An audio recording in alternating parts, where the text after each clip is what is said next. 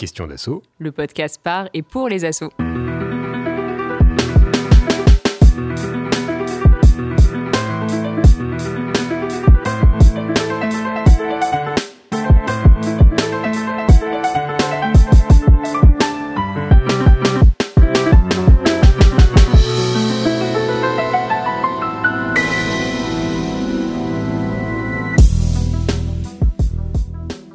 Démocratique va de pair avec une certaine conflictualité. Désaccords d'orientation ou de gestion, mise en évidence de contradictions internes, assemblée générale tendue, l'expression du dissensus est plutôt un signe de bon fonctionnement démocratique du collectif. C'est ce qui permet de poser les sujets qui fâchent, qui bien souvent sont des sujets de fond, et d'expérimenter de nouvelles manières de faire. Cependant, il n'est pas rare que cette conflictualité dérape et se transforme en lutte d'ego et de pouvoir au détriment du projet associatif et de la santé du collectif. Comment identifier ces moments de bascule et de crispation Comment s'en prémunir Et le cas échéant, comment s'en sortir? Quelle place les statuts peuvent avoir ou non dans cette régulation? En d'autres termes, que faire en cas de putsch associatif?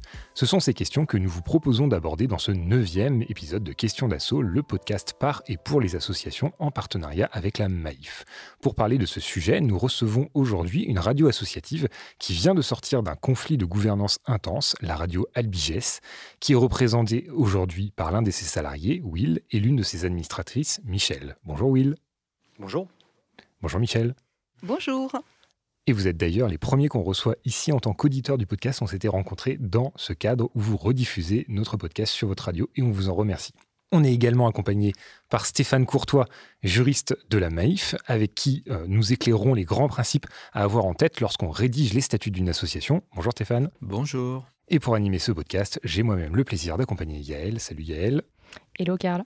Cet épisode de Questions d'Assaut est réalisé aujourd'hui par Réa Simon de Synchrone TV sur une musique de Sounds of Nowhere. Vous pouvez vous abonner à Questions d'Assaut sur votre plateforme de podcast préférée sur Apple Music, Google Podcast, mais également Spotify, Deezer et SoundCloud. Vous pouvez également écouter ce podcast directement sur notre site web www.question au pluriel-assaut.com où vous retrouverez une version textuelle de celui-ci. Nous sommes très heureux d'être avec vous pour ce nouvel épisode de Questions d'Assaut. Installez-vous confortablement et c'est parti.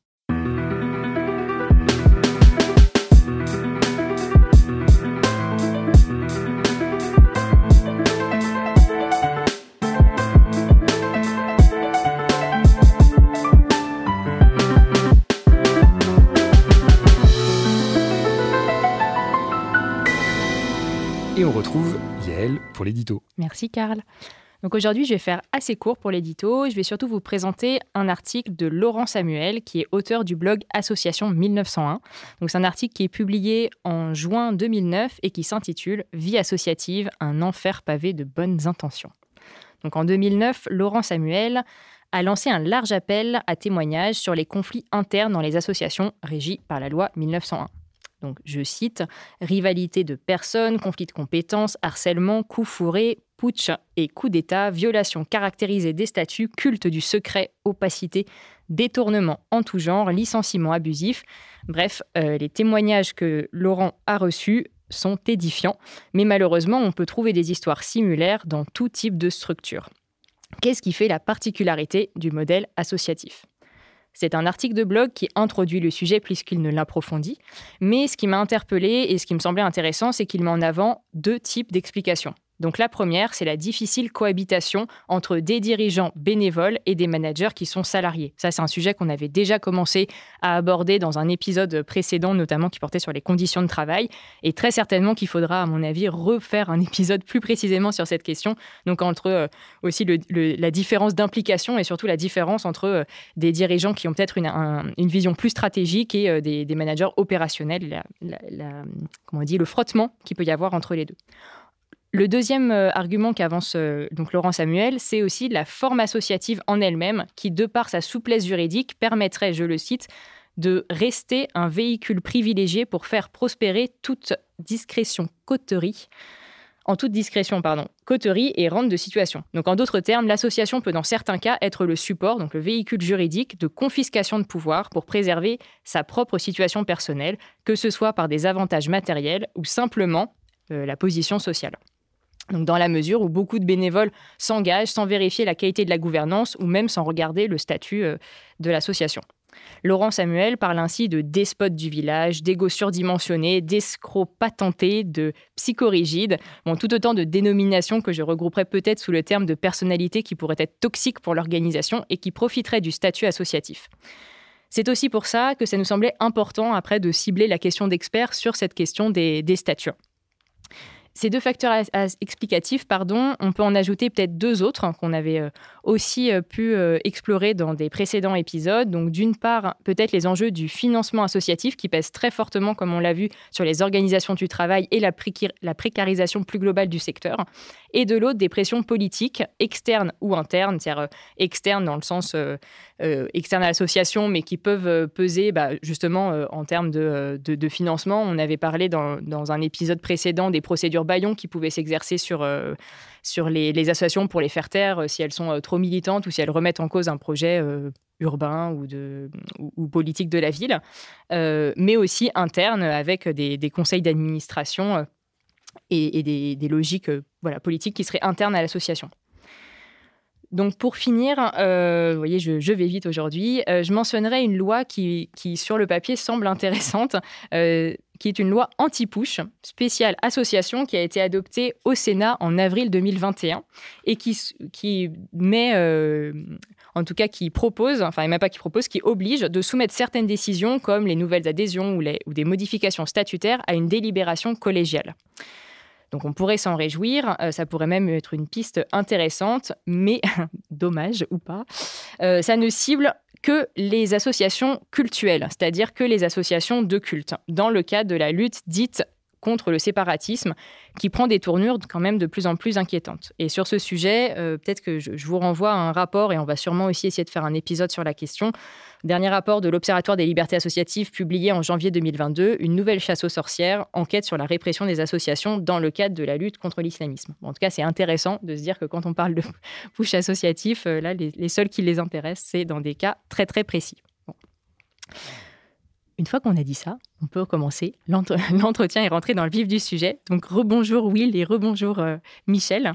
Euh, merci beaucoup d'être avec nous aujourd'hui euh, pour partager justement un coup d'état, donc pas du tout dans une association culturelle et donc à Radio Albiges, un coup d'état quand même assez fou que vous avez vécu en 2019 et qui s'est étendu jusqu'à 2021 à peu près, donc euh, quelque chose qui a été assez long. Euh, la situation a été particulièrement difficile pour vous, donc vraiment merci de, nous partager ça. Mais ce qui euh, mérite quand même d'être soulevé, c'est que vous en êtes sorti et que vous avez réussi à reprendre le contrôle de l'association. Et là où, euh, de, ce qu'on remarque et des témoignages que, qu'on peut recevoir et qu'on peut lire, en fait, beaucoup d'associations, dans un cas de, conflit euh, intense de gouvernance, finissent juste par euh, s'arrêter, mettre la clé sous la porte ou, ou à créer deux structures distinctes associatives. Ce qui nous semblait aussi intéressant, c'est que euh, bah, la radio Albiges, mais vous allez nous en dire plus, est une association occitane qui a, a aujourd'hui plus de 40 ans et qui à l'époque allait sur ses 40 ans, donc c'est-à-dire une vieille association. On imagine que c'est pas la première fois que l'association a été mise en difficulté, que vous avez dû vivre un nombre de conflits assez important, en tout cas en, interne, et donc que cette euh, crise de gouvernance a pu être aussi une occasion ou pas, vous allez nous le dire, euh, de raviver des tensions plus anciennes ou, plus passées.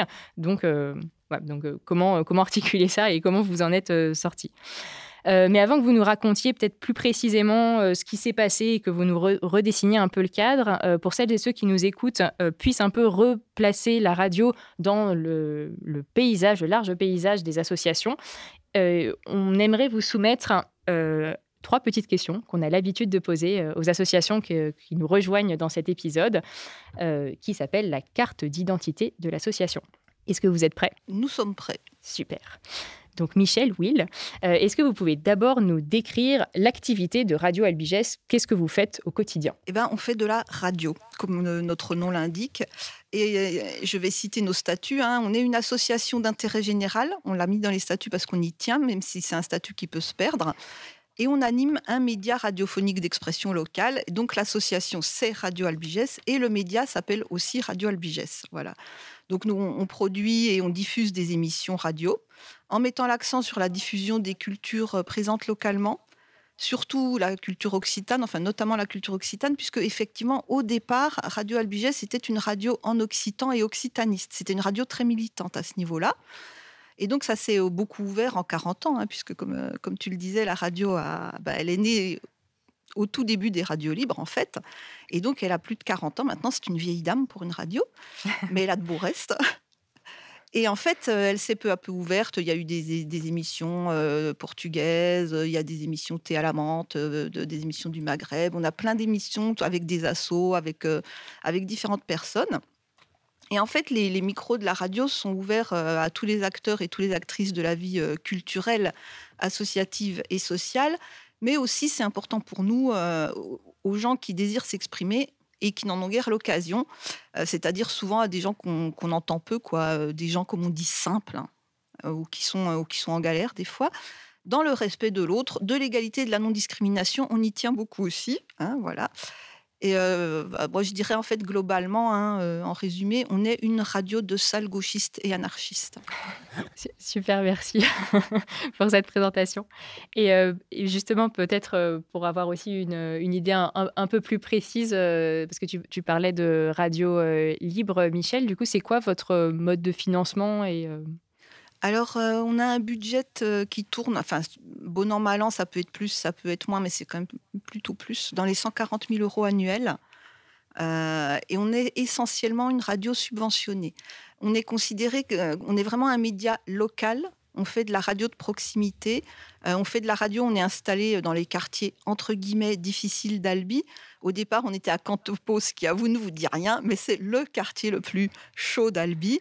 Et maintenant, on a déménagé, on est à La Panouse, qui est l'autre grand quartier chaud d'Albi. Et on fait pas mal d'actions euh, avec les habitants des quartiers. Justement, on fait pas mal d'actions en direction de la jeunesse. Euh, et donc, on a beaucoup, on a la grande majorité de notre budget, 90% du budget hein, à peu près, qui, euh, qui se compose de subventions. Alors, on a des subventions en fait qui correspondent à des actions précises, par exemple sur, sur telle ou telle émission. Et puis, on a une grande partie qui vient du FSER, c'est le Fonds de soutien à l'expression radiophonique. Et c'est presque 50% de notre budget, donc c'est très important. Et en fait, cette subvention-là, la subvention du FSER, dépend de points. Et on gagne des points justement en ouvrant la radio à des femmes, à des associations, avec des actions, en, donnant des formations aux salariés. Donc c'est quelque chose en fait qui ne peut pas être sucré politiquement, on va dire. Ça, c'est très important pour nous. Après, on a aussi des subventions importantes du département, de la région. On a des subventions d'associations occitanes, de quelques communes. Voilà, ça, ça correspond à nos subventions. Et c'est vrai que, par exemple, les, subventions du département ou de la région, c'est parce qu'on est, une, radio locale et on parle des actions locales. Donc, on fait des choix. Il arrive qu'on critique euh, assez, assez virulemment, on va dire, euh, certaines actions euh, menées par le département ou la région. Et c'est vrai que parfois la question s'est posée de savoir si on devait vraiment critiquer, dire ce qu'on en pensait, parce que ça risquait de nous valoir une coupure de mmh. subvention. On savait qu'il y avait un certain risque. Voilà. Donc euh, on, on est soumis à ce genre d'aléas éventuellement, mais comme de toute manière, on est une radio, comme je le disais, qui a un budget assez important, ben de toute manière, avec un budget important, on a des dépendances aux gens qui nous donnent de l'argent. C'est clair et net. Après, nous, on a toujours fait, enfin, oui, on a toujours fait le choix de critiquer quand on, trouvait que c'était critiquable. Voilà.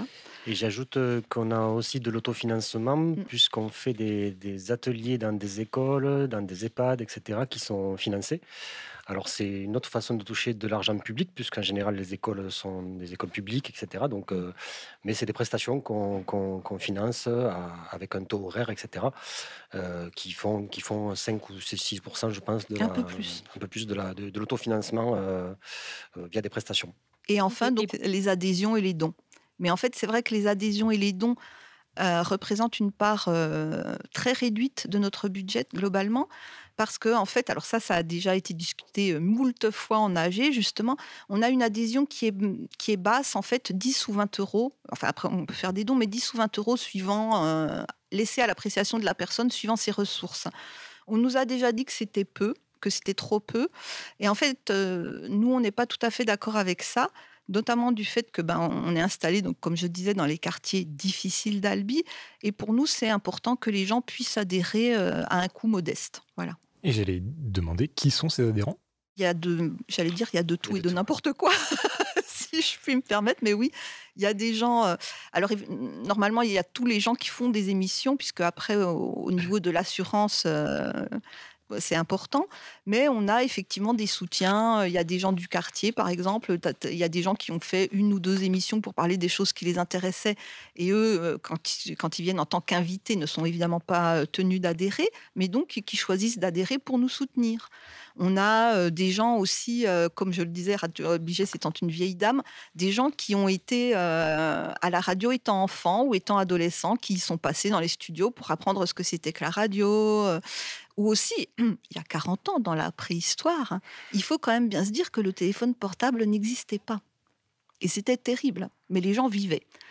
Et à cette époque reculée, par exemple, Radio Albigès, quand il y avait des colonies de vacances qui partaient, Radio Albigès, euh, sur ses ondes, euh, ouvrait euh, ses micros aux gamins qui pouvaient contacter leurs parents, les parents qui envoyaient des messages aux enfants et tout ça, quoi. Voilà, donc il y a des gens qui adhèrent aussi pour ces raisons-là, parce que pour eux, ça a représenté quelque chose, effectivement, à différentes étapes de leur vie. Il y a aussi une adhésion associative, donc des associations du quartier ou de la ville en général, culturelles, sportives, etc., qui peuvent adhérer.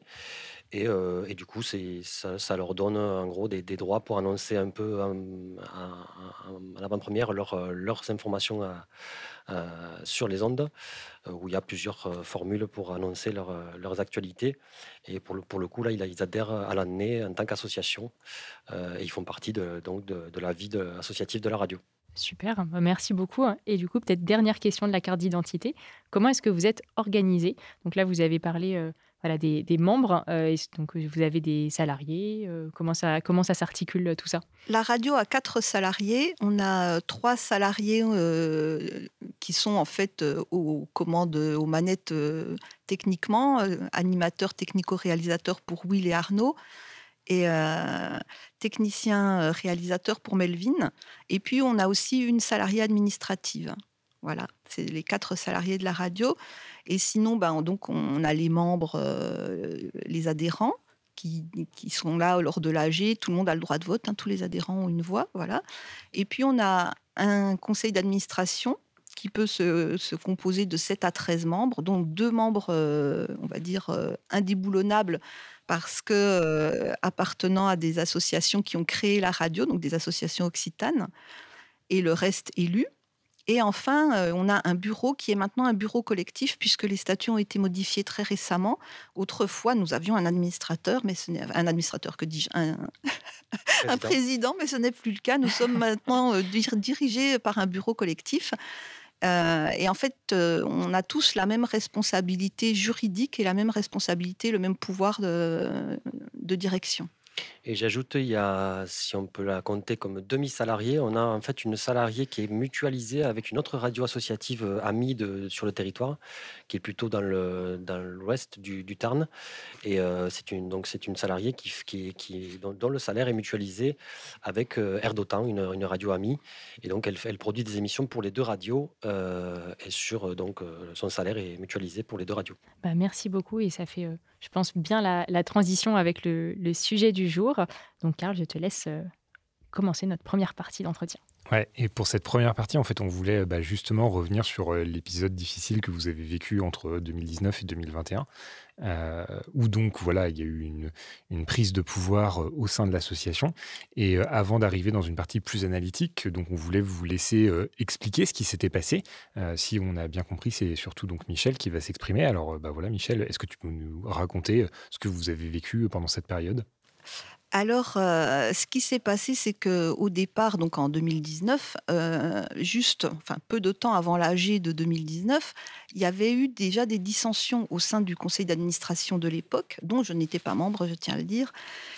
Et en fait, il y avait eu le départ de pas mal d'administrateurs. Il en restait quelques-uns, mais euh, loin des, des 15 à l'époque, c'était 15 maximum. Et puis, en fait, il y a eu encore d'autres dissensions et le, président de l'époque a démissionné, mais très peu de temps avant l'AG. Et du coup, quand l'AG 2019 s'est tenu, il y avait beaucoup de place à pourvoir au conseil d'administration. Et il y avait donc des dissensions entre les gens qui restaient dans ce conseil d'administration. Euh, Michel, peut-être, est-ce que pour euh, clarifier un petit peu, euh, tu pourrais nous donner la nature de ces dissensions? C'était vraiment des questions de, pouvoir interne, de, problèmes décisionnels, qui décidait quoi, qui disait quoi à qui.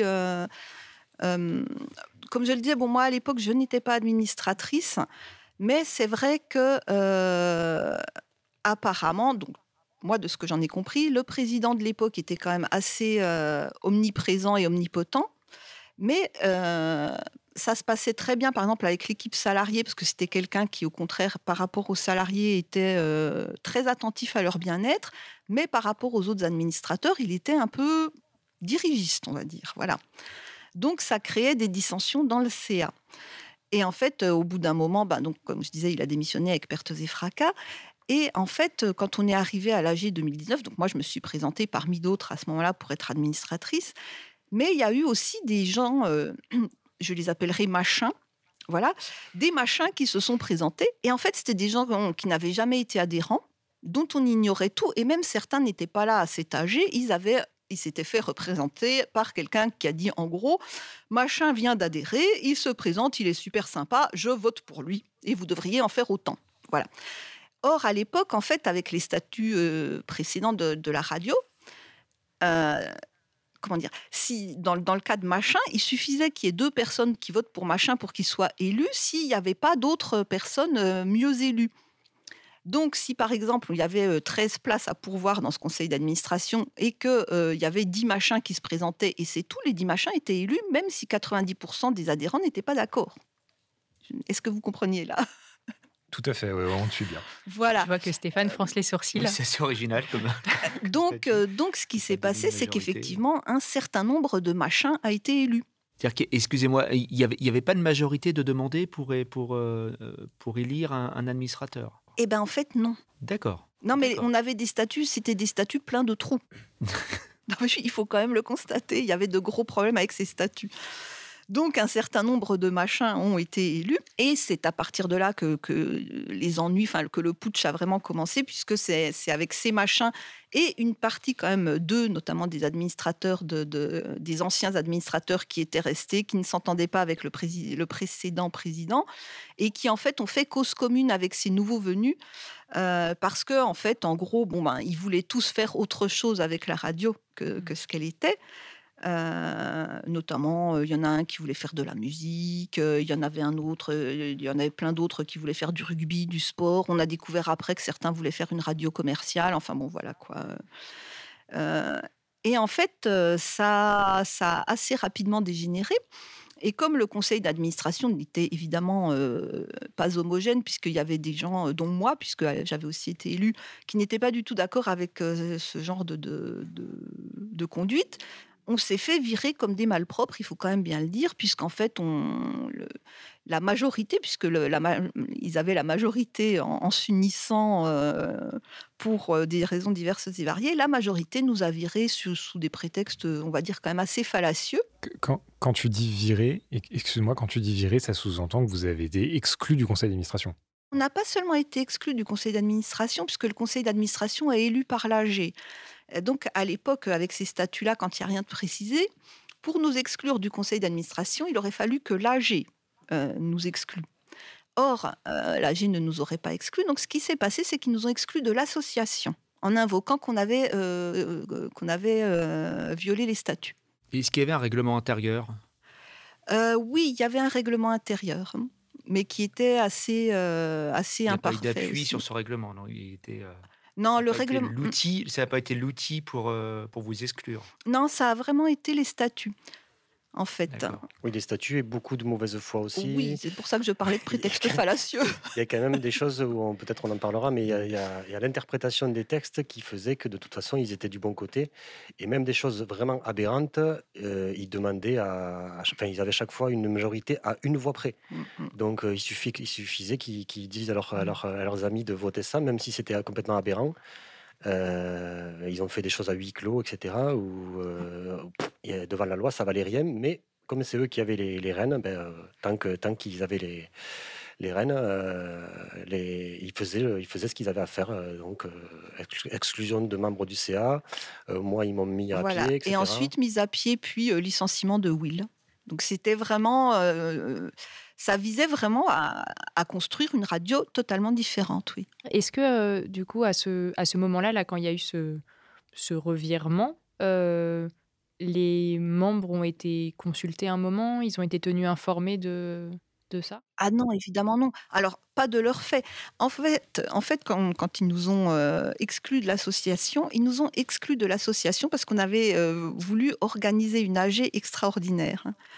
Parce que dans les anciens statuts, il y avait donc euh, des articles contradictoires. Un article qui spécifiait que pour une AG extraordinaire, si plus de la moitié des adhérents voulaient organiser une AG extraordinaire, ils organisaient une AG extraordinaire.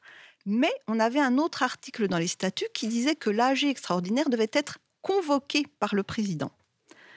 Et donc, nous, voyant que ça commençait à dégénérer salement, quand je dis nous, je veux parler de, de, la, de la minorité, la grosse minorité du conseil d'administration qui n'était pas d'accord avec la petite majorité du conseil d'administration, voyant que ça dégénérait salement, en fait, on avait euh, rameuté les adhérents.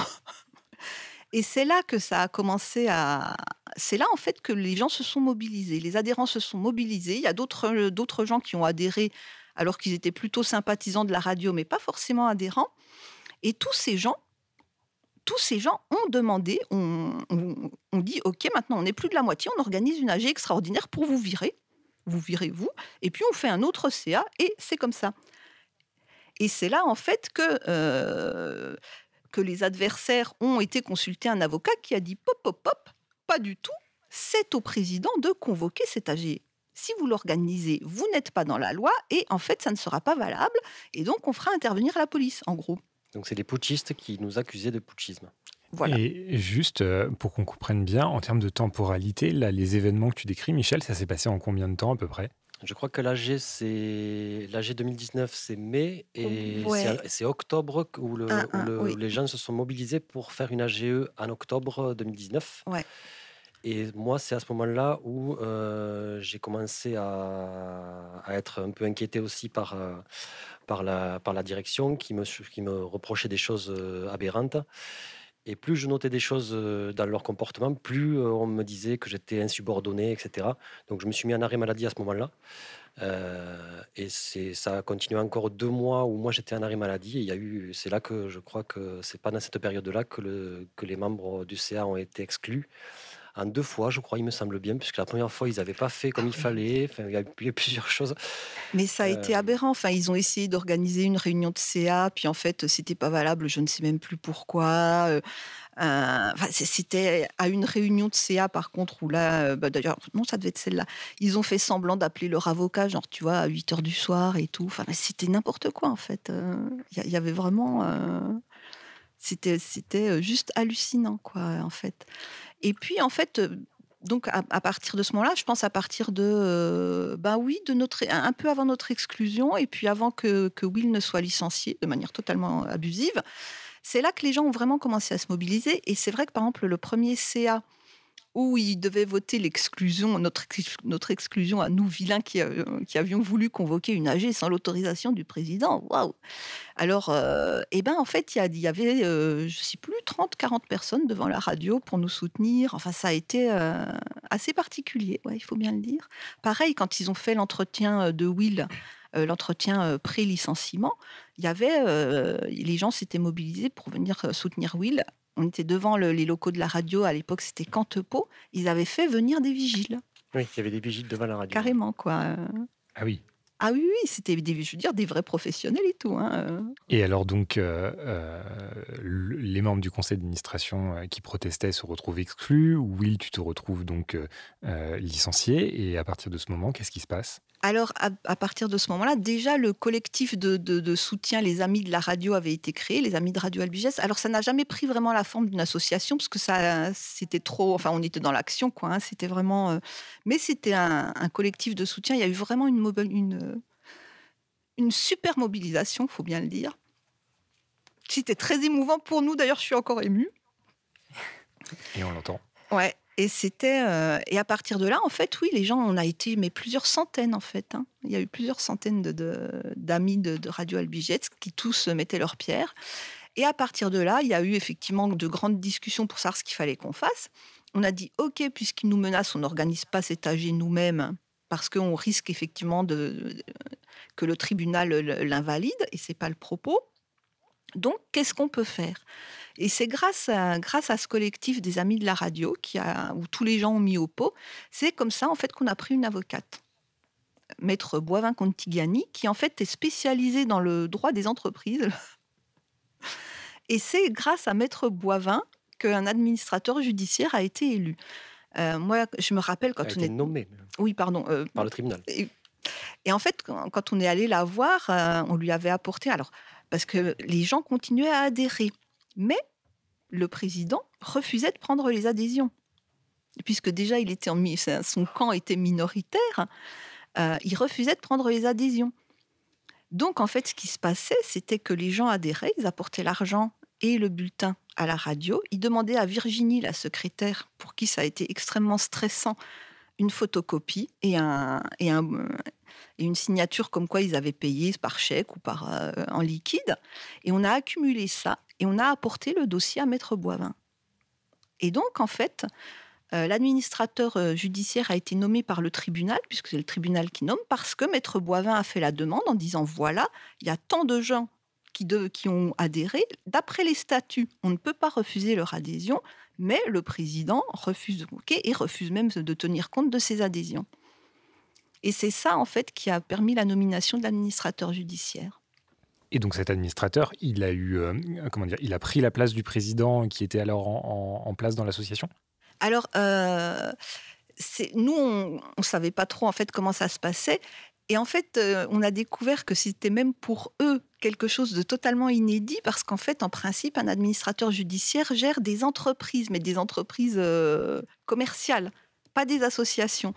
Même quand on a fait appel à Maître Boivin, qui a été très efficace, euh, elle, elle nous a dit que effectivement, elle était plutôt spécialiste du droit des entreprises, mais que après tout, comme on était une association, il y avait beaucoup de choses en commun et que donc il n'y avait pas de raison qu'on ne puisse pas faire comme ça. Et effectivement, ça a marché. Je, confirme parce qu'il n'y a pas de réglementation spécifique pour le monde associatif. Euh, le droit et la jurisprudence appliquent les principes qu'on applique au monde des, des sociétés euh, commerciales ce sont les mêmes règles de responsabilité, globalement, les mêmes règles de responsabilité, même s'il y a un peu de tolérance quand on est dirigeant amateur, enfin bénévole, euh, mais effectivement, il n'y a pas de règles spécifiques. Donc c'est normal qu'elle a, qu'elle a été efficace puisqu'elle avait les compétences, sans le savoir, cette avocate. Mais elle nous a dit à plusieurs reprises que, que nous étions un cas original. Et d'ailleurs, apparemment, donc c'est euh, l'administrateur judiciaire lui-même nous a dit que c'était la première fois qu'il se trouvait confronté à, un cas pareil, en fait. Puisque, en règle générale, très souvent, son rôle, c'était plutôt d'intervenir donc dans des entreprises où il y avait des conflits, et souvent, en fait, quand l'entreprise était plus ou moins en perdition. Euh, donc, en fait, ça a été euh, très neuf pour tout le monde. Oui, parce que c'est vrai, là, pardon euh, Michel, de, ce que vous dites, il n'y avait même pas l'excuse de dire que vous étiez en fragilité financière à ce moment-là, qui aurait pu justifier un changement de stratégie ou... Ah, pas du tout. Justement, la radio allait plutôt mieux qu'avant. Ouais, euh, justement. C'est peut-être pour ça que ça a attiré des appétits aussi. Et ben, je pense que, alors, parce qu'en fait, comme je disais, il y avait eu des, conflits dans le CA précédent, donc, avec euh, le, le, président qui avait démissionné avec pertes et fracas, comme je disais. Il faut quand même le dire aussi avant que, qu'il devienne président, la radio était déficitaire. Bah, tous les ans, fallait remettre au pot et tout. Et quand il est devenu président, en fait, euh, il, a, il, a, il a mis de l'ordre, euh, serré les boulons, et la radio est devenue, en fait, euh, tout à fait saine financièrement.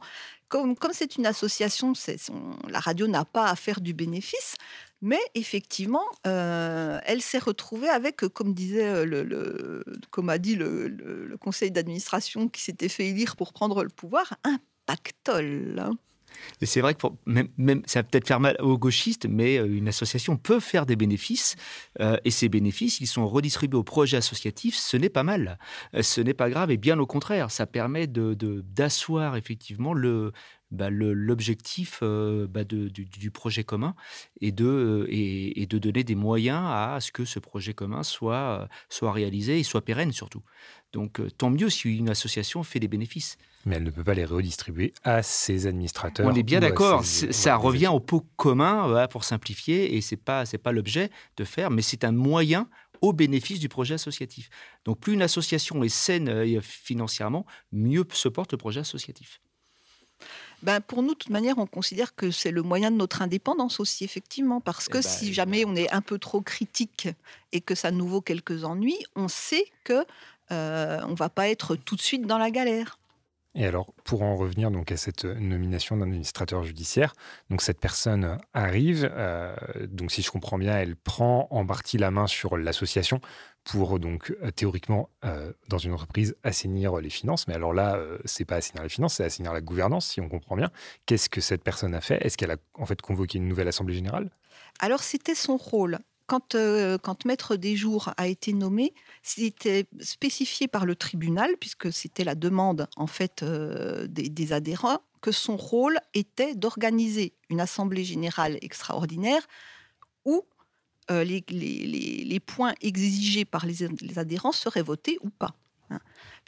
donc l'un des points que une des exigences des adhérents, c'était la révocation du conseil d'administration dans son ensemble, de ce qui subsistait donc. Et en fait, euh, donc, Maître jours est arrivé, il, a essayé, il s'est mis un petit peu euh, au fait des choses, et euh, il se préparait à convoquer cet âgé quand, patatras, premier confinement. Ah. Hmm. On ne pensait pas le revoir ici, mais d'accord. et, du coup, ça a pris beaucoup de retard, en fait. c'est ça le, le, ce qui un peu nous a mis dedans, mais euh, mais comme tout le monde en fait, hein, voilà, c'est qu'effectivement il y a eu ce confinement et après tous les problèmes après, euh, des problématiques de distance, de machin, de bidule, patin couffin. Et en fait, l'assemblée générale qui aurait dû être euh, qui aurait dû être organisée par Maître des Jours, lui, il avait prévu, je pense effectivement, de l'organiser genre dans, les six premiers mois de 2020. Voilà, dans les six premiers mois de 2020, a eu finalement lieu, ben beaucoup plus tard, voilà. Hein. Mmh. et du coup, Maître des Jours est resté aux commandes plus longtemps que prévu et, et bon, ben, il a limité les dégâts, mais en fait, enfin, c'est vrai aussi que ça coûte cher, hein, un administrateur judiciaire, voilà. Mais euh, au moins, cet AG a été organisé effectivement avec euh, ce qu'avaient exigé les adhérents. Mais ça a été euh, rocambolesque. Ça, ça, veut dire que l'administrateur judiciaire a été rémunéré en tant que salarié, comme un salarié par l'association, en fait? c'est le cabinet qui l'employait en fait. Il y a eu un comment dire en fait, est-ce que c'était l'association qui devait payer le temps passé par l'administrateur judiciaire sur la structure?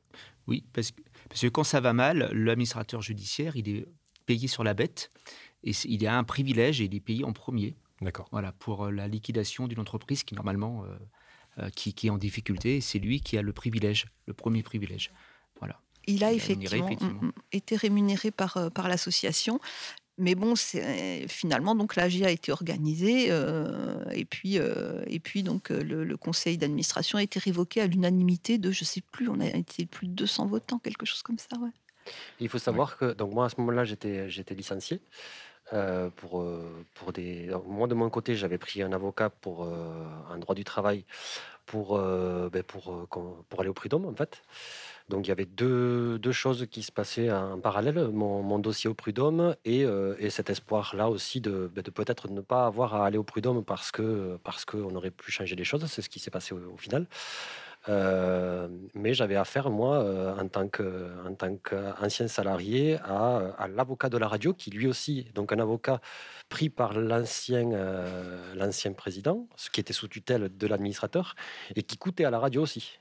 Donc il y avait, euh, il y avait euh, cet avocat-là qui, qui, qui, qui, qui, était, qui, était, euh, qui était contre moi, qui, était, qui, qui voulait non seulement me, me, virer et puis m'enterrer sur tout ce que je pouvais dire.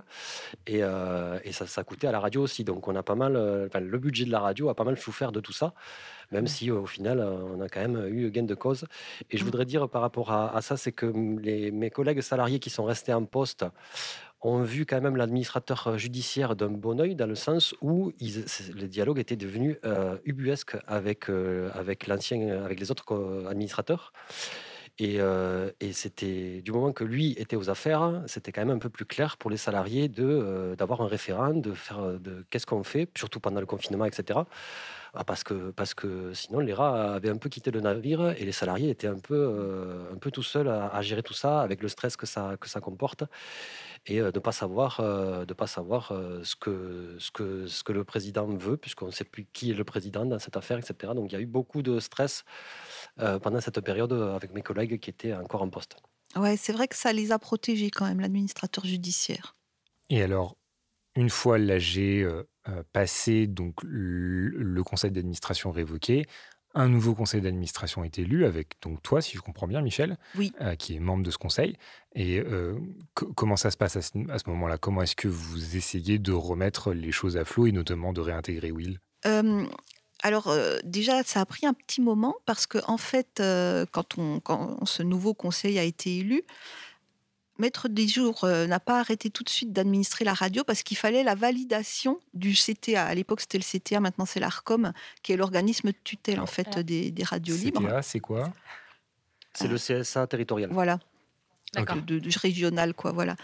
Et en fait, euh, alors en règle générale, euh, tout le monde s'en fiche. En fait, il hein, faut quand même le dire. On envoie euh, au, CTA, ben, le conseil d'administration a été réélu, où il y a deux membres qui ont changé, et puis les choses suivent leur cours. Mais là, c'était tellement conflictuel parce que Maître jours a eu affaire aussi à tellement de mauvaise foi, on lui a mis tellement de bâtons dans les roues et tout que donc il voulait être super prudent. Donc il a attendu que le CTA lui dise OK, c'est bon, pour nous dire bah, d'accord, maintenant c'est vous les administrateurs. Mais ça a pris, euh, je, crois que c'était un mois et demi ou deux mois, quoi. Enfin, c'était, euh, c'était assez euh, pesant. Et puis, ben, donc, de toute manière, nous, c'était acté dès le début qu'on voulait réintégrer Will. Hein. De toute manière, c'était une demande des adhérents aussi. Voilà. Donc, donc, il y a eu le règlement à l'amiable. Enfin, c'était du coup, on se sentait un peu schizophrène, quoi, avec, avec l'avocat qui avait été pris par les, les, autres pour contrer et tout. Enfin, bon, c'était un peu bizarre. mais parce que l'avocat qui m'a viré, était toujours l'avocat de la radio, mais avec un nouveau conseil d'administration qui lui demandait de me réembaucher, alors que c'est lui qui m'avait fait dire. Ouais, donc du coup, c'était un petit peu. Enfin, on, on, est allé le voir à plusieurs et ça a été un peu bizarre quand même, faut reconnaître. Euh, mais, euh, mais bon, ça, ça s'est quand même bien passé. Mais c'est vrai qu'on a eu une période quand même de plusieurs mois où c'était euh, c'était vraiment tendu. Tout le monde restait vraiment extrêmement stressé. Il y a eu quand même des séquelles ouais, qui ont été assez longues. Hein, je veux dire, les, les, salariés, ben Will, pour Will, ça avait été euh, très difficile, quoi. Mais pour les autres aussi, pour les autres, ça avait été euh, super stressant parce que le, le, conseil d'administration qui avait pris le pouvoir et qui donc a été viré, eux, leur truc, vraiment, ils disaient euh, quand même, ce management, management, il faudrait un management plus vertical. Hein. Ce genre de choses. Donc, ils étaient vraiment quand même, oui, dans la dans le on est les chefs hein, quand même et euh, les salariés quand même, il faudrait peut-être un peu obéir. Et euh, pareil, c'était oui, une radio engagée, oui, militante, non. Euh, enfin, je veux dire, on expurge des trucs. Moi, c'était assez délirant. Donc ça, il y a eu quand même ouais, des séquelles assez longues. Nous-mêmes, faut bien reconnaître, on avait été pas mal stressés, même en tant que bénévole. ça avait été compliqué. Hein. Euh, L'AG qui a été organisé par Maître des Jours, euh, il l'avait organisé dans le, un hall des expositions, une immense salle à Albi, pareil, avec service d'ordre et tout quand même. Euh. Mais il n'y a pas un seul membre du conseil d'administration qui a été viré qui est venu en fait. Mais on ne savait pas. On se disait, si ça se trouve, ils vont venir, ils vont faire un scandale, l'AG ne sera pas valable. Enfin, tout était possible. Quoi. Oui, il faut dire que Albi, c'est pas, c'est la préfecture du Tarn, mais c'est pas une mm-hmm. ville énorme. Euh, moi, en tant que salarié euh, licencié, par exemple, j'avais peur à chaque coin de rue de, me mmh trouver nez à nez avec, euh, avec des anciens mmh. administrateurs qui, qui de mauvaise foi, m'avaient viré. Et pendant du coup tout ce, tout ce moment-là, comment vous faisiez enfin, les émissions Comment elles étaient décidées? C'est-à-dire vous continuez à faire le, le programme qui était prévu initialement Alors pendant, euh, non, pendant que ça a été euh, cette prise de pouvoir, en fait, ce putsch, beaucoup d'émissions ont été supprimées. Justement, les émissions trop militantes, hein, de toute façon, ça déjà c'était clair. Mais euh, carrément, enfin, ils ont expurgé la base musicale des chants trop militants. je veux dire, c'était du délire, quoi, en fait. c'était vraiment n'importe quoi. Donc, ils ont supprimé un certain nombre d'émissions. Et puis, il y a eu beaucoup de gens aussi qui, par soutien, ont décidé d'arrêter de faire des émissions tant que les, choses n'étaient pas réglées. Oui, après, ça a été une année, c'était l'année Covid. Mmh, mmh. Donc, mmh. le CTA ou le CSA, donc, euh, qui est garant de la grille euh, des programmes, et que la grille, normalement, si elle est déclarée au CTA, elle ne doit plus bouger pendant la saison. Euh, ils ont été indulgents de toute façon sur cette année-là avec beaucoup de radios parce qu'ils savaient que justement euh, tout le monde ne pouvait pas produire euh, régulièrement les émissions vu le contexte. Donc c'était mmh. aussi en fait on leur a pas trop tapé sur les doigts parce que c'était une année spéciale. Mais c'est vrai que la, la, programmation ça ressemblait pas à grand chose, à, mmh, part les salariés qui essayaient de faire, de maintenir un peu quelque chose. sinon, il n'y avait pas grand chose qui se passait à l'antenne et, les gens l'ont entendu d'ailleurs. Mmh, mais le, ouais, le, mmh. soutien a été vraiment massif euh, parmi les adhérents, parmi les sympathisants. Euh. Et c'est vrai que, bon, comme je disais, après, il y a eu des séquelles parce qu'on était tous vraiment extrêmement mmh. stressés. Mais, mais c'est vrai que ça a été aussi euh, très réconfortant d'être aussi soutenu.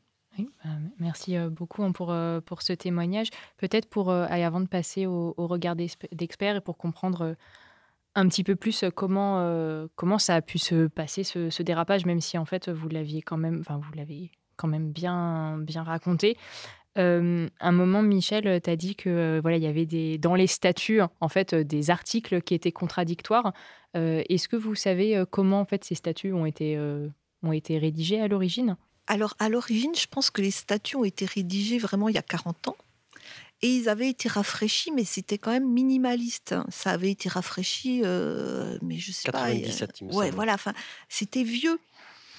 Et c'est vrai que c'était des choses qui dataient beaucoup et qui avaient été faites un peu euh, par-dessous la jambe. Enfin, parce que au départ, enfin. Radio LBG, c'était une, radio libre. Et au départ, les, radios libres, enfin, c'était euh, 3 francs 6 sous, 3 micros. Le, même au niveau du matériel, il n'y avait que des bénévoles, euh, donc il n'y avait pas de salariés à payer, le matériel était basique, les studios étaient basiques, et en fait, une radio libre, finalement, au niveau de la prise de pouvoir, ça n'intéressait pas grand monde parce que c'était quelque chose de très simple et de très, euh, de, très basique, finalement, ouais. Donc il n'y avait pas de, n'y avait, pas vraiment de lutte de pouvoir en fait pendant très longtemps. Il y a pu y avoir des luttes d'ego, évidemment, il y en a toujours dans les associations, hein, ça, euh, je pense que vous le savez aussi, mais il n'y avait pas de lutte de pouvoir en fait. Il n'y avait pas de, Personne n'avait essayé quand même totalement de s'emparer du média lui-même. Et les, euh, notamment les recrutements euh, qui ont commencé à arriver donc après la création de l'association et de la création de la radio. Donc tu disais qu'effectivement au départ c'est beaucoup bénévole, mais donc à partir d'un moment il y a des salariés qui sont embauchés euh, dans votre radio. Et à ce moment-là, vous n'avez pas non plus eu de, nécessité de revoir les statuts, notamment pour prendre en compte bah, voilà, les besoins ou les, euh, ce, qui, ce, qui, euh, ce qui est nécessaire aux salariés dans, dans leur, euh, leur regard au conseil d'administration? On l'a fait, mais récemment, justement. ça, ça vient d'être fait en réalité, après cet épisode. Pour, pour, dire, moi je suis à la radio salarié depuis 2013, j'étais auditeur et, et, bénévole avant en tout cas, depuis que je suis arrivé, moi j'ai remplacé quelqu'un qui était là depuis euh, presque 20 ans, je crois. Mmh. Donc il y a eu, je crois, 10 ans de bénévolat pur, ensuite 20 ans euh, avec un technicien. Euh, ça coïncide un petit peu avec l'arrivée de l'informatique aussi. et puis les exigences du CSA aussi, c'est-à-dire qu'on pouvait on pouvait à l'époque passer la même cassette tout le week-end. Euh, et, euh, alors que, et, puis il y avait beaucoup plus de bénévoles qui faisaient des émissions euh, sur des heures différentes, ce qui faisait qu'il y avait toujours quelque chose à l'antenne, ou alors de temps en temps c'était une boucle. Mais avec le CSA qui oblige à émettre 24 heures sur 24, etc., il faut l'informatique, il faut des logiciels d'automation, donc il faut les compétences pour les faire tourner. Donc il y a plein de choses comme ça. Donc avec l'informatisation arrive aussi la nécessité d'un salariat expert, de dire. Euh, mais c'est vrai que moi, depuis en 2013, quand je suis arrivé, c'était les premières années où le CA décidait que les emplois seraient pérennes. Jusqu'à présent, il me semblait que c'était plutôt de l'emploi aidé de 6, 9 mois, 12 mois, et ça repassait à notre. Enfin, il y a eu beaucoup de turnover à part le technicien euh, principal qui était là depuis longtemps, lui. Sinon, ce n'était pas l'objectif de viser des CDI. Euh, en 2013, quand je suis arrivé, le, président de l'époque a dit ben, il faut CDIser tout le monde. Mmh, Et mmh. donc, on fait, donc là, on, va pérenniser les emplois. Du coup, il y a, une, plus de cohérence dans, dans, dans ce qu'est la radio, dans ce qu'est l'antenne, parce que justement, les salariés restent en place, qu'ils évoluent, ils sont formés, etc. Et je pense qu'avant ça, avant 2010 peut-être justement, euh, les salariés, ils pas dans les statuts euh, parce qu'en fait, c'était euh, c'était une aide ponctuelle, mmh. mais c'était pas c'était pas quelque chose de structurant. Parce que la radio n'avait pas été conçue avec des salariés en fait. Donc ça a beaucoup évolué. Et là, quand on a retravaillé les statuts, pour nous, ça, a été une, une, question effectivement importante de savoir, de savoir où les salariés intervenaient dans ces statuts. Et on a, on a, on a essayé de faire avec ces statuts quelque chose qui donnait aux salariés, en tout cas aussi une sécurité, pas, seulement par rapport à l'emploi, mais quelque chose pour qu'ils aient une voix qui puisse intervenir et qui puisse effectivement donner l'alerte et réclamer aussi parce que comme on est donc une association loi 1901, c'est compliqué. Les, salariés une voix consultative, mais en fait, faut qu'on fasse très attention par rapport aux, voix décisionnaires, voilà, puisqu'ils ne sont pas censés euh, profiter, enfin, effectivement, avoir autre chose que, leur salaire, dégager un autre profit, voilà, que leur salaire par rapport à leur intervention dans l'association. Mais ce qu'on a essayé de faire avec nos nouveaux statuts et ce qu'on a rentré dans les statuts, c'est le fait qu'ils ont une présence à toutes les réunions du conseil d'administration et qu'ils ont un droit d'expression total et qui doit être pris en compte et que ça doit être noté. C'est-à-dire qu'ils ne sont pas juste censés intervenir pour répondre à des questions, ce genre de choses. Ils ont le droit de dire euh, ce qu'ils pensent. Ça doit être noté quand ils sont en désaccord. Et après, ça leur donne la possibilité de prévenir d'autres gens s'ils estiment qu'on fait des choses qu'on n'a pas à faire. Et donc on voit bien que les statuts, c'est important, ce qui va nous permettre de passer précisément à la question d'expert.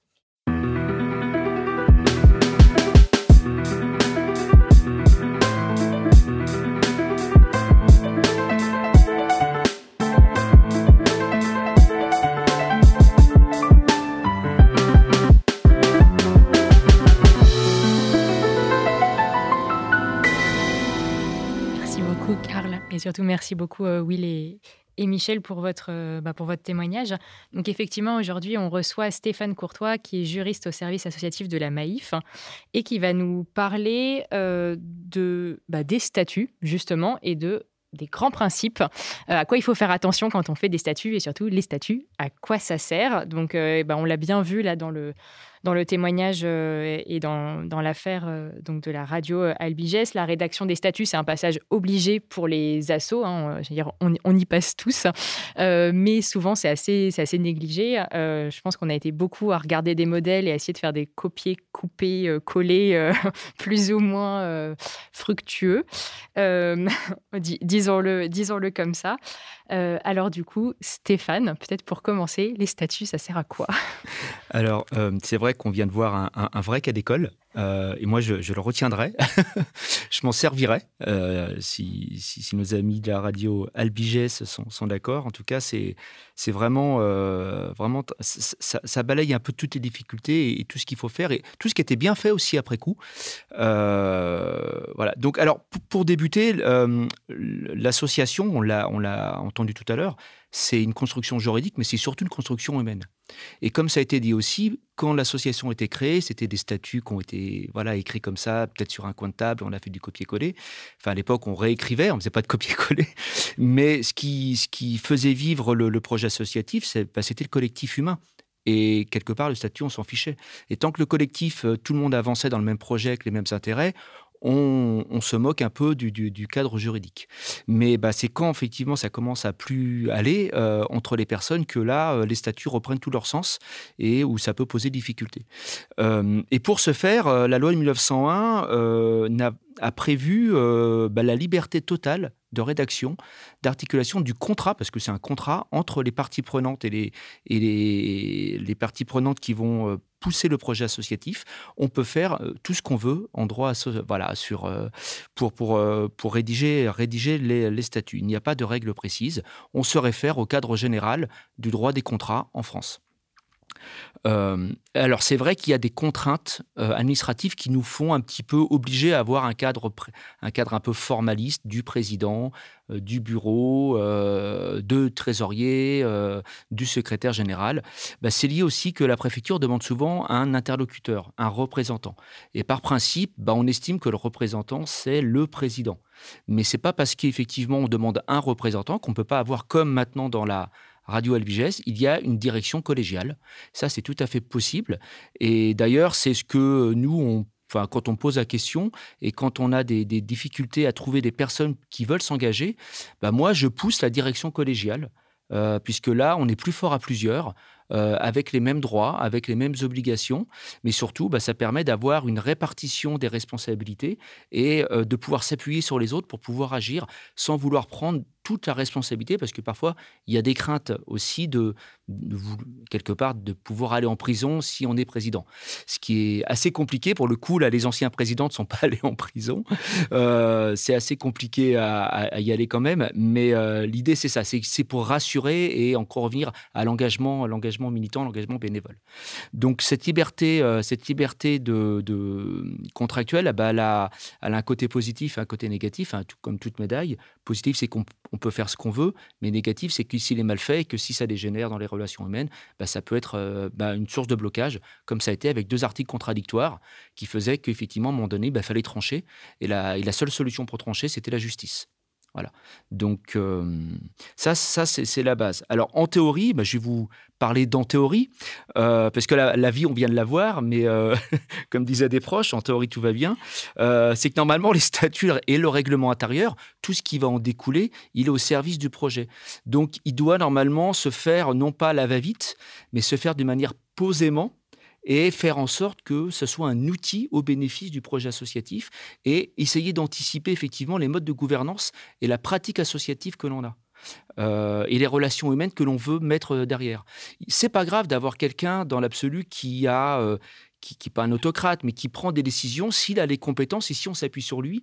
Et si au final, comme ça a été un peu dit tout à l'heure aussi, bah, le président, même s'il était un petit peu bah, autocratique au sein du CA, par contre, dans ses relations avec les salariés, il allait dans le bon sens. Il avait une écoute, c'était un manager au sens moderne du, du, du, du, euh, euh, terme. Et euh, bah, le projet associatif, il, se poursuivait. L'objectif, c'était de développer la culture occitane. et c'était ça, ça qui était mis en place. Et puis, en plus, c'était un bon gestionnaire. Il arrivait effectivement à... Bah, il a assaini la, la gestion, donc ça pose pas de souci en soi. Donc avoir un, dirigeant un petit peu fort ou une direction un petit peu forte, c'est pas un problème en soi, sous réserve que bah, euh, tout le monde y retrouve son, compte et que l'objet social et que le projet associatif perdure. Donc il n'y a pas de bonne règle en fin de compte. Euh, ce, qu'on dit effectivement, c'est que bah, euh, bah, il faut que l'organisation juridique soit en phase avec la vie à l'intérieur de, la structure. Par contre, il y a quand même quelques règles à respecter. c'est la formalisation euh, de, tout ce qui peut être fait, tout ce qui peut être dit. Donc quand on est dans une direction collégiale comme, euh, comme actuellement, bah, il faut absolument que dès qu'il y a une décision qui soit prise, elle soit validée par le bureau. Alors je ne sais pas s'il y a un bureau qui a été recréé derrière, mais ça c'est important pour sécuriser les décisions et sécuriser les administrateurs. Ça, c'est très important. Je trouve que c'est hyper intéressant ce que tu viens de dire, Stéphane, parce que ça me rappelle euh, quand on a rédigé les, les, statuts dans mon association, où ou justement, euh, peut-être pour refaire l'historique, en fait, nous, on n'était que deux au départ. Et euh, d'ailleurs, euh, je, dois avouer que la première fois qu'on a créé l'association, c'était d'abord pour... C'est le minimum pour créer une association. oui, c'est ça. Mais c'était vraiment le minimum. Et c'était surtout parce qu'on allait recevoir de l'argent. Enfin, on organisait des, événements. Et donc, on faisait passer, on va dire, un chapeau pour récupérer des, dons. Et une fois que vous avez des dons, bah, il faut aller dans une banque pour, euh, pour pas qu'il y ait de détournement de fonds. Et quand vous allez à la banque, ben, on vous demande d'avoir un statut, une personnalité juridique. Une personnalité juridique. Et donc, on ne pouvait pas rester en collectif. Et, euh, et donc, on s'est mis en, association. Mais donc là, dans ce cas-là, tu te projettes dans un collectif futur qui en fait euh, n'existe pas. Donc, comment faire? Bah, euh, La souplesse que donne la loi 1901 par rapport, à, par rapport au statut commercial qui est un, peu plus euh, rigide et, vraiment contrôlé, c'est que euh, bah, rien n'empêche de réviser les statuts. Et pour le coup, ça a été fait parce qu'il y a eu, ce, il y a eu ces difficultés, mais c'est aussi, c'est pas un, drame, bien au contraire, il faut faire vivre effectivement les statuts, les règles ou simplement le règlement intérieur euh, ou l'organisation, euh, il faut les faire évoluer par rapport à l'évolution de, l'association. Et c'est ça qui est important en fin de compte, c'est que l'association est une personne juridique. Mais c'est une personne morale particulière qui vit, parce qu'un projet associatif, il est jamais, euh, il est, jamais figé. Et là, on le, voit bien encore avec l'évolution de la radio, qui avait au départ une visée très occitane, très précise, très militante, hein, le mot était dit, puis aujourd'hui qui s'est ouverte voilà, qui a une démarche beaucoup plus, beaucoup plus ouverte. Et donc, tout en restant militante, si tout en restant militant. Mais étant salarié d'un assureur militant, ça ne me pose pas de difficulté. voilà. Donc, et on dit souvent apprendre de ses erreurs. Euh, c'est vrai dans sa vie personnelle, mais c'est vrai aussi pour, pour, pour, euh, pour l'association. Et là, pour le coup, il y a eu des erreurs, ils les ont corrigées, et peut-être que demain, ils seront amenés à, à recorriger de nouveau euh, euh, l'organisation qui était définie aujourd'hui. Mais souvent, on dit que les statuts, ils ont aussi un rôle protecteur pour les associations. C'est un peu ce qu'on voit aussi avec le, cas de la, la radio LBGS, là, c'est que finalement, leurs statuts ne les ont pas protégés. Et donc, dans quelle mesure on arrive à produire des statuts qui à la fois collent à notre modèle organisationnel, mais qui sont protecteurs pour la structure? Ce que l'on dit, c'est qu'il est protecteur pour les personnes qui représentent l'association. C'est-à-dire qu'aujourd'hui, ce qu'on peut reprocher à un administrateur, c'est ne pas respecter les statuts ne pas respecter le mandat que l'association lui a donné. Il peut y avoir les statuts, puis on peut lui donner un mandat spécifique pour une mission autre. Et donc, euh, ce qu'on peut lui reprocher, parce que l'association peut reprocher à un administrateur ou un mandataire, ça peut être aussi un, adhérent, hein, ça peut être, euh, ou un dirigeant de, fait, hein, pour le coup, c'est de ne pas respecter, alors là, euh, mais pour un dirigeant de droit, c'est ne pas respecter les statuts. Et, et ce non-respect, s'il cause un préjudice à l'association, dans ces cas-là, il peut voir sa responsabilité en tant qu'administrateur, en tant que mandataire social engagé. Euh, c'est ça, ça sert à ça de, le respecter les, statuts. Euh, voilà, c'est juste pour la protection de, de, la personne qui représente. Donc en fait, ce n'est pas une, protection euh, préalable, c'est-à-dire qu'elle n'est pas censée empêcher de mauvaises choses, mais elle est censée permettre de corriger ce qui se serait mal passé. Tout à fait. Mais après, si on a une mauvaise interprétation ou si on a des articles qui s'opposent aussi, pour le coup, moi, j'ai un peu, euh, j'ai été très attentif. Euh, il y avait l'avocat des, des, méchants qui disait non, c'est l'article du président des statuts qui dit que le président doit convoquer. Et puis il y avait l'autre avocat qui dit bon, au final, ça se plaide puisqu'il y a un autre article qui dit que la majorité est en droit aussi de convoquer une AGE. Qu'est-ce qu'on fait? Bah voilà, il n'y a pas de faute qui, en vérité, tout le monde respectait les statuts. On n'a pas dérogé aux statuts. Après, ce qu'il a peut-être effectivement mal fait, c'est de ne pas accepter de prendre les nouvelles adhésions. Mais quelles étaient après effectivement les conséquences négatives pour l'association? Si au final l'association continue à faire des bénéfices, il n'y a pas de mise en péril du projet associatif. C'est là où ça devient, où ça devient assez, assez difficile. On revient un peu, voilà, il faut qu'il y ait quand même un préjudice, mais euh, voilà, euh, les statuts doivent être peut-être pensés à ça. Il faut peut-être penser au pire pour se dire, mais si on est trop rigide, bah après, on peut aussi bloquer euh, l'engagement hein, et la mobilité, parce que le projet, encore une fois, il évolue. Voilà. Donc, et ce qui est important aussi, c'est peut-être revoir, souvent, il y a des difficultés parce que il y a un projet associatif qui était très très réduit l'association a avancé et on a des actions qui sont plus en phase avec le projet associatif. Et là, on peut revenir aussi à des décisions qui pourraient mettre en difficulté un représentant, un mandataire, président, trésorier ou, voilà, ou administrateur, bah, parce qu'aujourd'hui, l'association a des actes qui ne correspondent pas au statut. Ça, me fait penser, euh, je, réentends des conseils qu'on m'avait donnés à l'époque, et notamment un, euh, qui était de dire en fait les statuts, il faut que ce soit le plus léger possible et tout mettre dans le règlement intérieur parce que c'est plus facile de changer le règlement intérieur. C'est pour ça que j'évoquais le règlement intérieur que, notamment que les, que les statuts. Mais ce fait que je, dois avouer, par exemple, dans notre structure, on a fait effectivement des statuts, euh, je pense qu'on n'a jamais relu depuis qu'on depuis qu'on les a refaits, je dois avouer, où on était du coup deux alors qu'on on est 80, donc c'est vrai qu'il faudrait peut-être les, re-regarder. Et du coup, le règlement, à chaque fois, il y a écrit voir règlement intérieur, voir règlement intérieur, mais euh, du coup, je ne sais pas si j'ai le droit de le dire, mais en fait, on n'a pas de règlement intérieur. parce que... pas une obligation Parce qu'on ne l'a jamais écrit. Donc, euh, donc peut-être du coup deux questions par rapport à ça. Le premier, est-ce que tu peux peut-être reclarifier la différence entre statut et règlement intérieur? Et euh, du coup, est-ce que euh, en fait, c'est parce que c'est vrai que moi, je crois qu'on m'avait aussi dit ça en disant parce que quand tu changes les statuts, il faut les republier et du coup, ça coûte de l'argent. Enfin, oui, il y a, un coût en préfecture. Plus depuis un an, la publication des statuts est gratuite. Depuis alors, les statuts, c'est le contrat de base qui va créer. Alors, c'est pas c'est pas les statuts qui vont créer, c'est la publication la déclaration en préfecture. Et euh, pour pouvoir effectivement matérialiser la création de l'association la, de et lui donner la personnalité juridique, capacité à ouvrir un compte, capacité à, embaucher, euh, capacité à faire des bénéfices.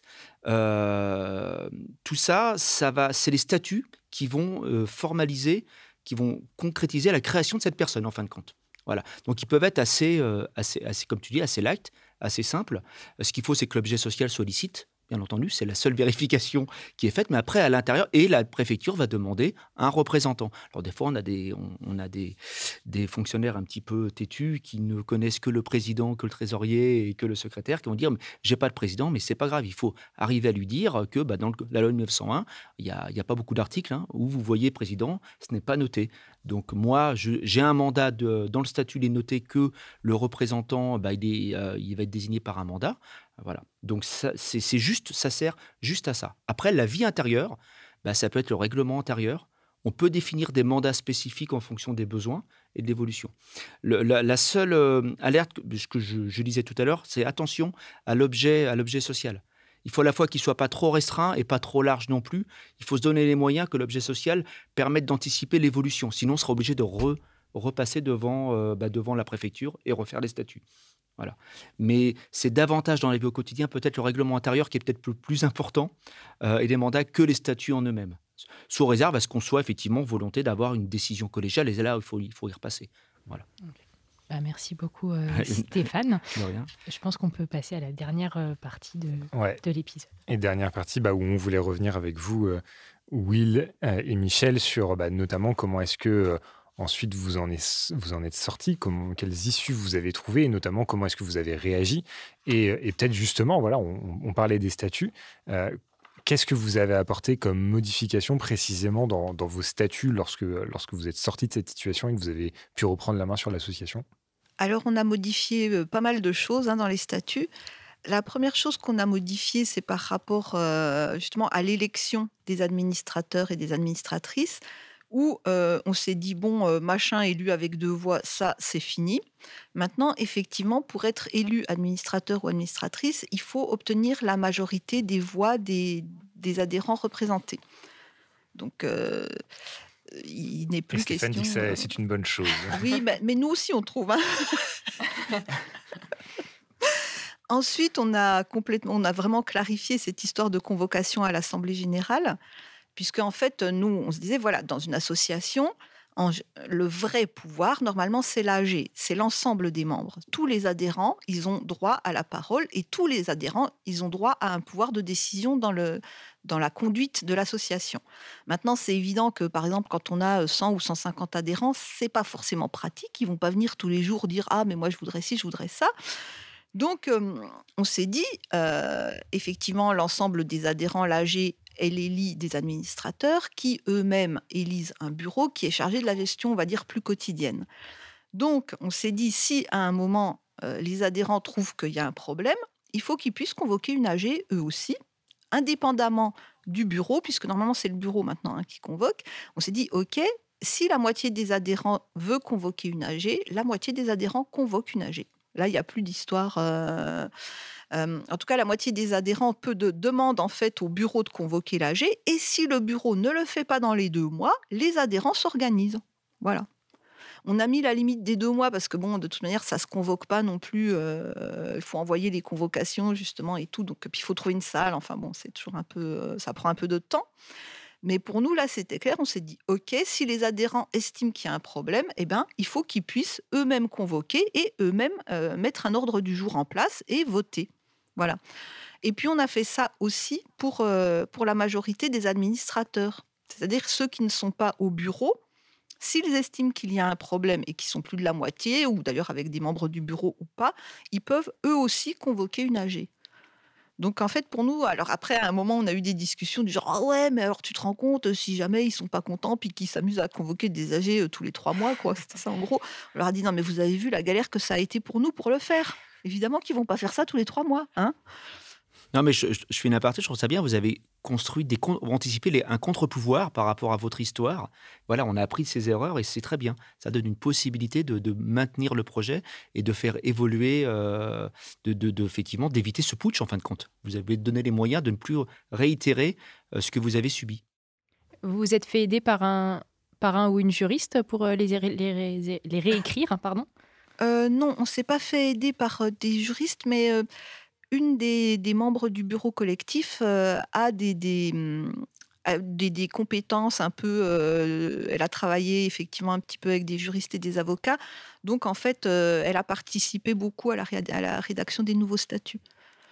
Il se trouve que, en fait, dans le, dans le Tarn, notre, notre affaire a fait pas mal parler. Il y a d'autres associations qui ont réécrit aussi leur statut en 2021 ou en 2022, là, qui sont en train. donc, c'est des gros chantiers, c'est parfois six mois de travail avec des mmh. gens et des gens qui sont justement. On, a, on avait une personne au début de la réécriture pour les statuts de Radio Albiges qui, était, qui venait d'une autre, d'une autre association qui a deux salariés et qui fait la promotion de l'agriculture biologique, en gros, qui est une grosse, grosse association sur le Tarn et qui venait de réécrire ses statuts suite à notre affaire et du coup qui, euh, qui est venu aider à l'écriture des statuts de, Radio Albiges. Donc il y a une interassociative aussi pour, euh, pour voir un petit peu quels sont les cas particuliers de, chacune association et qu'est-ce qui pourrait, euh, qu'est-ce qui, voilà, pour profiter au fil de l'expérience de chaque association de, de quels sont les angles morts des, statuts. Et il me semble, pour revenir au statut, il y a aussi une ancienneté demandée c'est-à-dire qu'on ne peut pas euh, adhérer, euh, enfin être élu mmh, mmh. Euh, administrateur si on n'a pas un minimum d'historique avec l'association. C'est six mois, en fait. on a aussi mis ça effectivement dans les statuts. Pour être élu administrateur, il faut avoir six mois d'adhésion. De, Et puis donc on a un bureau collectif. Maintenant, on n'a plus de président, machin, tout ça. donc on est tous juridiquement co-responsables, mais c'est vrai aussi c'est pas seulement la co-responsabilité pour nous euh, juridique qui est importante, c'est que réellement, en fait, il y a plus de voix prépondérantes par rapport à ça. On est tous, euh, comment dire, oui, on est tous égaux par rapport à ça, aussi dans les responsabilités, euh, même vis-à-vis en fait des adhérents, vis-à-vis des salariés. certains d'entre nous s'occupent plus de telle ou telle chose, mais il n'y a pas en fait de de trésorier, de machin, tout ça. En fait, on est vraiment en principe, tous co-responsables. Après, comme je disais, bon, effectivement, au niveau des, compétences, si, moi je m'occupe par exemple plus de la trésorerie, donc je suis plus au courant que, les autres. Mais c'est pas pour ça qu'en fait j'ai euh, comment dire j'ai un, j'ai un droit de regard ou des informations qu'ils n'ont pas. Oui, et pour, pour, pour euh, parler aussi de, du fait que euh, on disait tout à l'heure qu'il y a des gens qui se sentent pas non plus d'être investis à ce point-là, puisque là c'est des bureaux tous les 15 jours avec mmh. les salariés, donc c'est c'est quand même assez chronophage. Euh, il y a des gens qui ont décidé justement de rester dans le CA sans responsabilité au bureau collégial. Donc c'est pas non plus un collège solidaire complet euh, comme il peut y avoir dans d'autres associations où en fait il n'y a plus de bureau, c'est un CA collectif. Là, euh, c'est il y a quand même deux étages puisqu'il y a des gens qui, qui, ont, qui ont fait partie de la bataille mais qui se sentaient pas non plus de, de venir tous les 15 jours sur place, mais qui sont au CA tous les mois, je crois, c'est ça. Les, ouais, c'est tous les mois. Et puis qui font par exemple partie de, on a des commissions, il y a des commissions pour organiser l'anniversaire de la radio, donc ils s'occupent plus de, l'organisation des fêtes ou de ce, genre de choses en fait. Et puis effectivement, donc on a euh, on a inscrit dans les statuts aussi, donc comme je disais, la, présence euh, des salariés et la voix consultative des salariés au bureau, ça, ça y était déjà, mais notamment au CA aussi. Justement, à ce propos, j'ai une question à vous poser et, euh, par rapport à votre volonté d'inclure davantage les salariés, et je trouve ça très bien. Est-ce que vous avez pensé à, changer de statut, changer de statut juridique, à passer sur une logique type coopérative? Ou euh, société coopérative d'intérêt collectif, les, les, les, SIC, alors qui sont des structures commerciales, mais avec une organisation et un projet qui est très proche de la philosophie associative, puisque c'est euh, une personne, un associé, une voix, et les, salariés sont, ont les mêmes voix que, que, les dirigeants. Ils peuvent même devenir aussi gérants éventuellement. Est-ce que ça, vous, vous l'aviez, vous l'avez, euh, vous y avez pensé ou, c'est une ou, pas du tout? On l'a envisagé, mais en fait, euh, bon, pour dire les choses simplement, on était fatigués quand même aussi. ça sera l'étape Euh, d'après. et, et ça nous a semblé, euh, ça nous a semblé quand même euh, un gros morceau pour nous. Euh, donc on s'est dit qu'on allait rester Vous une avez un bon avocat, il va vous, con- l'instant. il va vous conseiller. Et je, je, je, je, je parle à- aussi en connaissance de cause sur deux, parce que je suis administrateur d'autres associations où on s'est posé la question, notamment mais quand je parlais de l'association qui, euh, qui promeut l'agriculture biologique. Euh, pour pas la citer, c'est Nature et Progrès. Donc, c'est euh, en fait, c'est une pionnière de l'agriculture biologique. Elle a, une association qui a 50 ans, voire un peu plus même. Euh, et dans le Tarn, euh, elle est très, très implantée. Et effectivement, le, un groupement de producteurs bio qui se- qui, qui, qui s'organisent pour défendre des cahiers des charges, etc., se pose toujours la question de euh, pourquoi on a des salariés si, euh, si on, reçoit des subventions pour défendre l'agriculture alors que les producteurs eux-mêmes se payent mal, par exemple, pour prendre le, c'est-à-dire que les salariés sont mieux payés que la plupart des producteurs euh, bio euh, du, Tarn. Euh, donc il y, a des- aberrations comme ça et on se dit peut-être la, la SIC serait euh, une option, sauf que le modèle économique, effectivement, euh, subvention, eh ben, il, est, il est quand même très très orienté sur les associations. Euh, avoir des subventions avec une SIC, c'est possible, mais c'est quand même euh, d'autres euh, d'autres enjeux. Et, euh, et c'est une autre ingénierie aussi. Et ça sera le sujet probablement d'un autre épisode de, de Questions des Sceaux, ou en tout cas on espère. Merci Will, merci Michel, merci Stéphane de nous avoir accompagnés et d'avoir répondu à nos questions pour ce nouvel épisode de, Questions d'Assaut, le podcast par et pour les assos. Et merci à vous de nous avoir écoutés. On espère que cet épisode vous aura été utile et que vous aurez pris du plaisir à l'écouter.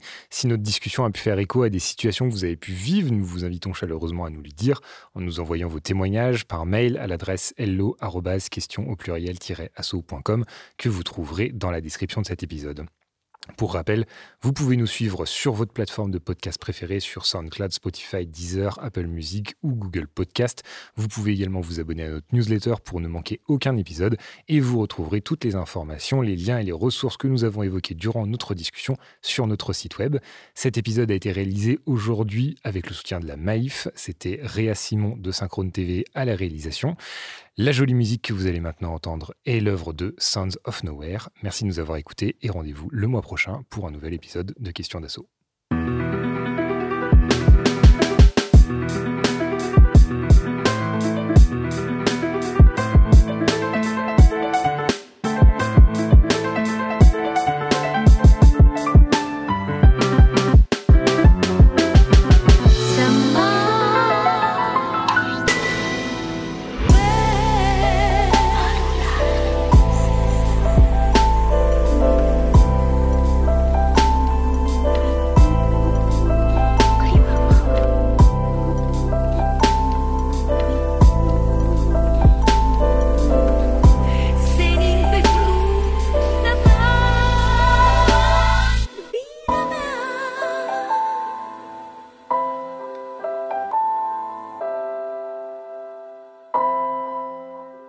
D'assaut. Le podcast par et pour les assos.